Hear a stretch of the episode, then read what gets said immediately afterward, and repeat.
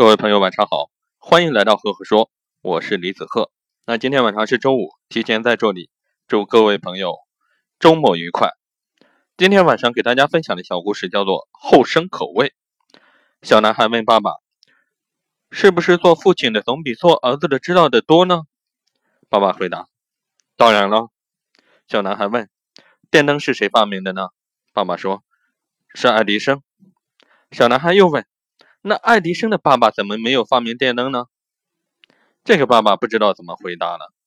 通过这样一个故事，你会有一个什么样的感受呢？那我在这里给大家分享一下我的管理心得：就是领导并不一定是像爱迪生这样聪明的超人，重要的是能够培养和发现更多像爱迪生一样这样的超人。领导是用人，把合适的人放到合适的岗位上。好了。这个故事就分的分享到这里。那由于昨天晚上我去中关村做了一个分享，没能及时给大家分享小故事。今天晚上呢，就把昨天晚上没有分享的小故事呢，继续给大家做一个分享。接下来我会给大家分享第二十三个小故事。如果你喜欢我的分享呢，欢迎关注赫赫说，也欢迎关注我的微信公众号李子赫木子李木星子赫赫有名的赫，更多的原创内容。